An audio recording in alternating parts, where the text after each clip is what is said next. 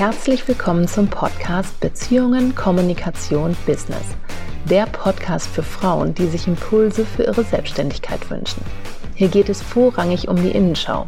Wir gehen also der Kernfrage nach, was habe ich in meinem Business wirklich selbst in der Hand? Und das ist so viel mehr, als wir manchmal denken. Ich bin Anja, zertifizierte Urhebercoachin und seit Jahren selbstständig im Network Marketing tätig. Ich liebe es, Frauen aufzuzeigen, wie viel mehr in ihnen steckt und ihnen bewusst zu machen, welchen Einfluss sie ganz allein auf ihren Erfolg haben. Und das, obwohl wir uns als Selbstständige oft gefangen in den äußeren Umständen fühlen. Ich wünsche dir ganz viel Freude mit meinem Podcast.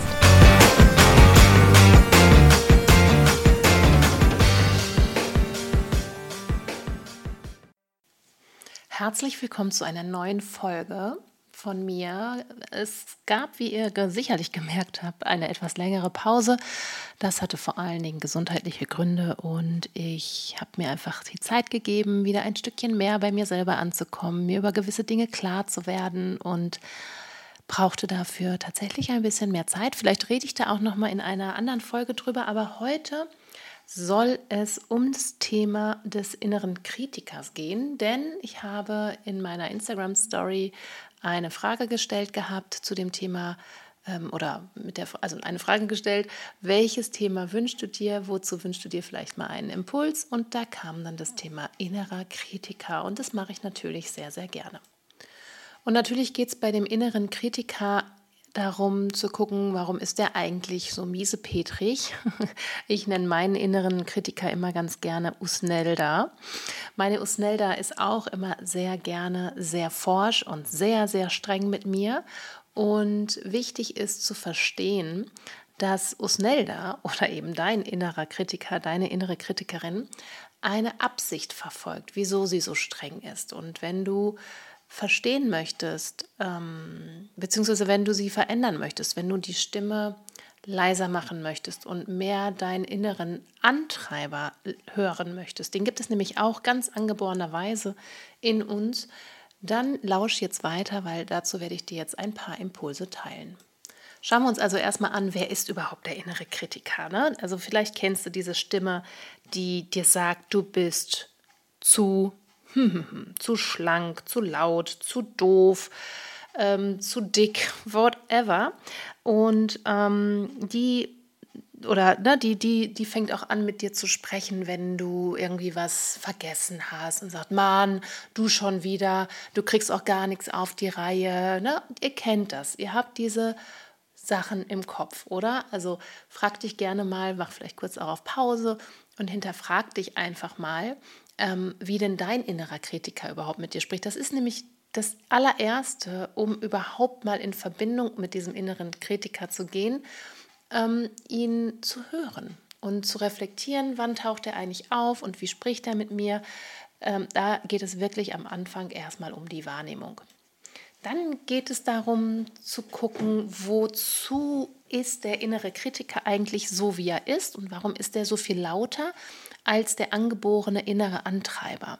Der innere Antreiber ist das, was wir unsere intrinsische Motivation letztendlich nennen. Ne? Wir haben alle eine intrinsische Motivation zu lernen und wir erlauben es uns auch. Wenn wir uns das nicht erlauben würden, dann würden wir wahrscheinlich nie laufen lernen können oder nie essen können oder was auch immer, weil es da ja zu einer sehr, sehr hohen Frustration kommen würde, wenn wir beim Laufen lernen immer umfallen, beim Essen uns ständig alles aus dem Mund fällt als Baby.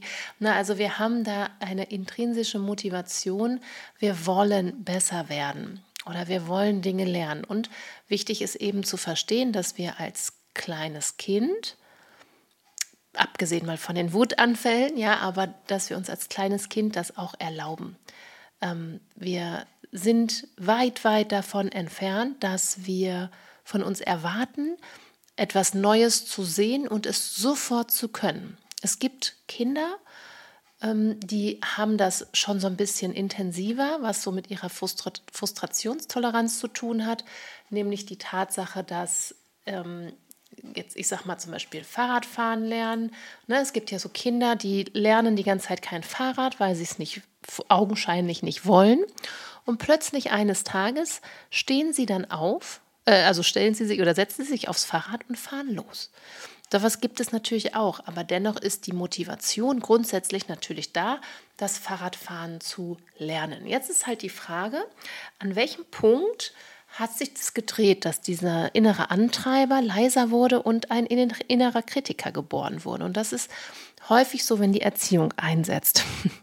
Erziehung von den Eltern oder auch in der Schule, im Kindergarten, wo auch immer, an irgendeinem Punkt, wo es darum geht, dass wir uns in unsere Gesellschaft einfügen müssen, haben wir gesellschaftliche Normen zu erfüllen. Und je nachdem, wie gut wir das können und je nachdem, wie reflektiert auch unser Umfeld ist, also sprich unsere Eltern, unsere Erziehungsberechtigten, beziehungsweise die Erzieher im Kindergarten, in der Schule, die Lehrer und so weiter, davon hängt halt ab, wie wir selber lernen, mit uns zu sprechen.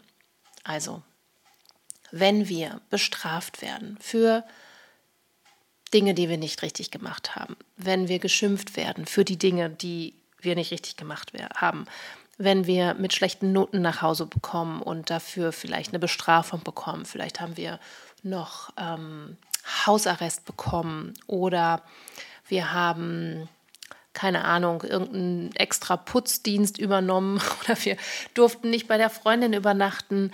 Alle diese Dinge waren erzieherische Maßnahmen, die unsere Eltern damals so gemacht haben, weil sie es nicht besser wussten. Ich will auch gar nicht unsere Eltern da in irgendeiner Weise einen Vorwurf machen, denn sie wussten es nicht besser, weil wenn sie es besser gewusst hätten, hätten sie es anders gemacht. Davon bin ich überzeugt. Das aber ist noch ein anderes Thema. Dann kann es aber auch dazu kommen, ähm, beziehungsweise dann kann der innere Kritiker lauter werden oder trainiert werden, zum Beispiel durch Erfahrungen, die uns ähm, anderweitig verletzt haben, also zum Beispiel Ausgrenzung in der Klasse oder vielleicht wurden wir auch gemobbt, weil das sind alles, also auch Lob und Tadel oder Lob und Bestrafung mm, sind und eben auch dieses gehänselt werden, sind Dinge, die uns nicht gut tun, die uns an uns selbst zweifeln lassen, die, die was mit uns machen, aber leider halt negativ.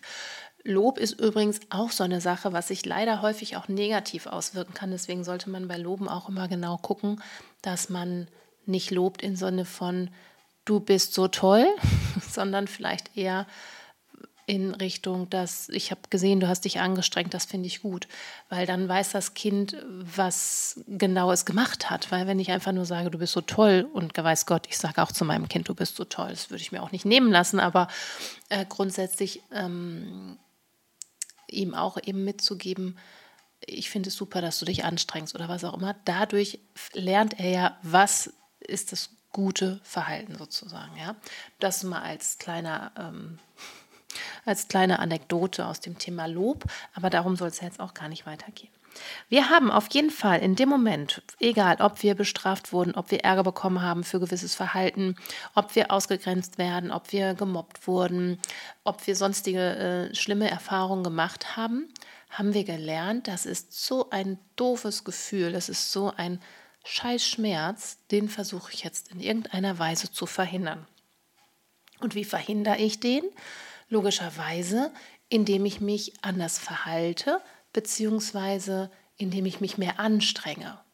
Also, anders gesagt, ich muss mich nur genügend anstrengen oder auch anpassen, damit ich diese negativen Gefühle nicht mehr spüre oder damit mir das nämlich nicht mehr entgegenkommt. Und das ist die Geburtsstunde unseres inneren Kritikers. Und der wird jetzt von Tag zu Tag ge befeuert. ja. Ähm, und der wird immer lauter, weil er vielleicht sogar auch Situationen erlebt, wo es funktioniert, also ne, wo wir uns genügend angestrengt haben und ähm, dadurch haben wir eben ähm, Streit, Ärger, Wut, äh, Missbilligung, äh, Bestrafung und so weiter abgelehnt äh, oder abgewehrt. Mm, ne, wir haben uns besonders gut angestrengt, haben dann mal endlich eine gute Note mit nach Hause gebracht und dann wurden wir eben gelobt und nicht bestraft. Aber Fakt ist, das funktioniert ja nicht so. Also man hat ja nicht nur eine gute Note geschrieben, weil man besonders streng zu sich war, sondern einfach, weil man gelernt hat. Aber nicht abhängig davon, wie, dann, wie man zu sich gesprochen hat. Das ist halt der Trugschluss. Ähm, nichtsdestotrotz ist es das, was wir halt häufig ähm, Schlussfolgern. Unsere Schlussfolgerungen sind Basis dessen, wie wir uns verhalten und wie wir denken und wie wir fühlen. Und die darf man gerne, gerne immer mal wieder hin reflektieren, weil ja, häufig sind sie nicht mehr oder waren noch nie wahr. Genau. Und bei dem inneren Kritiker ähm, steckt eben auch eine positive Absicht dahinter. Ähm, allerdings möchte ich auch an dieser Stelle sagen, positiv heißt nicht immer gut. Ja, und da gilt es eben auch zu gucken, okay, welche Absicht war das denn bei mir? Ja, also ich lade dich ein, auch zu gucken, vielleicht sprichst du sogar so mit dir, wie andere Personen als Kind mit dir gesprochen haben. Du hast es also sozusagen dieses, diese Art des Gesprächs übernommen, weil es für eine gewisse Sache funktioniert hat. Zumindest hast du so geglaubt und deswegen sprichst du selber weiterhin so hart mit dir. Ähm, dem der also dem, dem inneren Kritiker, beziehungsweise die Schlussfolgerungen, die wir ziehen, die stecken ja in unserem Unterbewusstsein. Daraus handelt unser Verstand.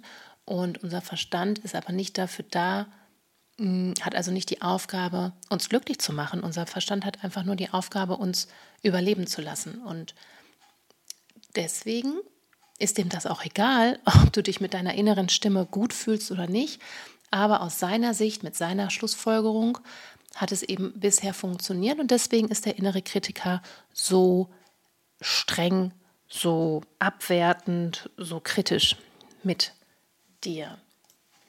So, jetzt wissen wir also, ne, wenn wir uns nur genügend anstrengen und uns vielleicht bestrafen mit äh, inneren Worten oder uns abwerten oder was auch immer, werden wir besser. Zumindest haben wir das bisher geglaubt. Und jetzt wissen wir, das ist eben nicht so. Und jetzt gilt es natürlich zu gucken, wie ist es denn? Wie ist es denn? Wie werde ich denn besser? Und ich werde auf jeden Fall besser, indem ich mir erlaube zu lernen. Und das äh, sich erlauben zu lernen ähm, ist, birgt natürlich auch wieder eine Gefahr in Anführungsstrichen, weil ja, wie lange erlaube ich mir denn zu lernen? ja, also ähm, darf ich jetzt zweimal probieren und muss es dann können oder erlaube ich mir einfach so lange zu lernen, wie es eben dauert? Und wenn wir mal ganz ehrlich sind, lernen wir unser Leben lang. Und nichts wird es geben, was wir in Perfektion können. Also selbst das Laufen können wir nicht in Perfektion, weil wir auch immer mal wieder stolpern. ja, und das ist völlig in Ordnung. Ähm, und da ähm, anfangen, liebevoll mit sich zu sein. Und dieses Liebevolle, das kommt eben eher aus dem inneren Antreiber, ja, also eben unserer intrinsischen Motivation zu sagen, okay, ein bisschen gefallen, steh wieder auf, probier es nochmal und es ist okay. Mach vielleicht zwischendurch mal eine Pause, es war jetzt auch wirklich anstrengend, weißt du, so mit sich zu reden. Und ähm, du kannst auch mal in den inneren Dialog mit deinem inneren Kritiker gehen und ihn fragen, was denn so seine Intention ist, warum er so spricht mit dir. Du wirst sehen, dass da ganz interessante Antworten kommen, wenn du dich darauf einlässt. Ähm, gönn dir dafür Ruhe. Also mach das nicht einfach so, während du, was weiß ich, die Wäsche faltest oder so, sondern äh, lehn dich echt zurück und, und fang mal an, mit ihm zu sprechen und oder mit ihr und schau, was da so für Antworten kommen. Das ist ganz häufig wirklich ganz, ganz spannend. Und ja, dann gilt es letztendlich nur noch, sich immer wieder zu beobachten in Situationen, wo man eben merkt, hui, hier werde ich aber gerade wieder ganz streng mit mir. Aha, mein innerer Kritiker meldet sich. Was sagt denn eigentlich mein innerer Antreiber? Und das wird am Anfang vielleicht ein bisschen schwierig für dich sein, weil der Kritiker einfach noch sehr laut ist. Aber auch da dir erlauben, dass das ein Prozess ist und dass das nicht so einfach zu verändern ist, sondern dass das ja, im Grunde genommen noch ein Trampelpfad in deinem Gehirn ist, der noch ausgebaut werden soll zu einer Autobahn. Und vielleicht auch dann mal in ganz bewussten Situationen, wo jetzt gar nicht irgendwie was schiefgelaufen ist, äh, sondern eben dich bewusst auf die Dinge zu konzentrieren, die gut sind und da dann eben auch deinen, deine positive innere Stimme zu befragen. Und fandest du das auch gut? Habe ich gut gemacht, oder? irgendwie so mit dir auf dieser positiven Art und Weise zu sprechen, ähm, damit du einfach lernst, dass das eigentlich das ist, was dich wirklich weiterbringt, was dich motiviert, was dich gut fühlen lässt und dass deine innere Stimme, der innere Kritiker eben, ja, der wollte dich auch beschützen, aber er hat es eben nicht geschafft, dass du dich dadurch, dabei weiterhin gut fühlst, weil, sind wir mal ehrlich, niemand fühlt sich gut, wenn man sehr streng oder sehr hart mit uns spricht. Genau. Wenn du feststellen solltest, dass es nicht funktioniert, wenn du sagst, hey, ich habe das alles gut verstanden, super, danke dafür, Anja, aber ich, mein innerer Kritiker wird einfach nicht leiser, dann lade ich dich ein, dass du dir mal ein Kennenlerngespräch mit mir buchst und mal schaust, ob wir matchen. und vielleicht werde ich dann dein Coach und wir sprechen das Thema mal durch in einer Coaching-Session. Und dann darfst du dir da auch einfach Hilfe holen. Auch das ist natürlich häufig so für den inneren Kritiker ein bisschen doof, dass er äh, alles alleine schaffen will. Ist zum Beispiel auch eine ganz, ganz häufige Botschaft vom inneren Kritiker. Und das muss nicht stimmen. Und das stimmt auch nicht. Genau. Wie gesagt, ich stehe dir da gerne zur Verfügung und auch bei anderen Fragen melde dich einfach gerne. Äh, abonniere gerne meinen Instagram-Kanal. Ähm, alles, was du abonnieren kannst, ähm, verlinke ich dir in die Show Notes. Und jetzt wünsche ich dir erstmal noch einen wunderschönen Tag. Bis bald, deine Anja.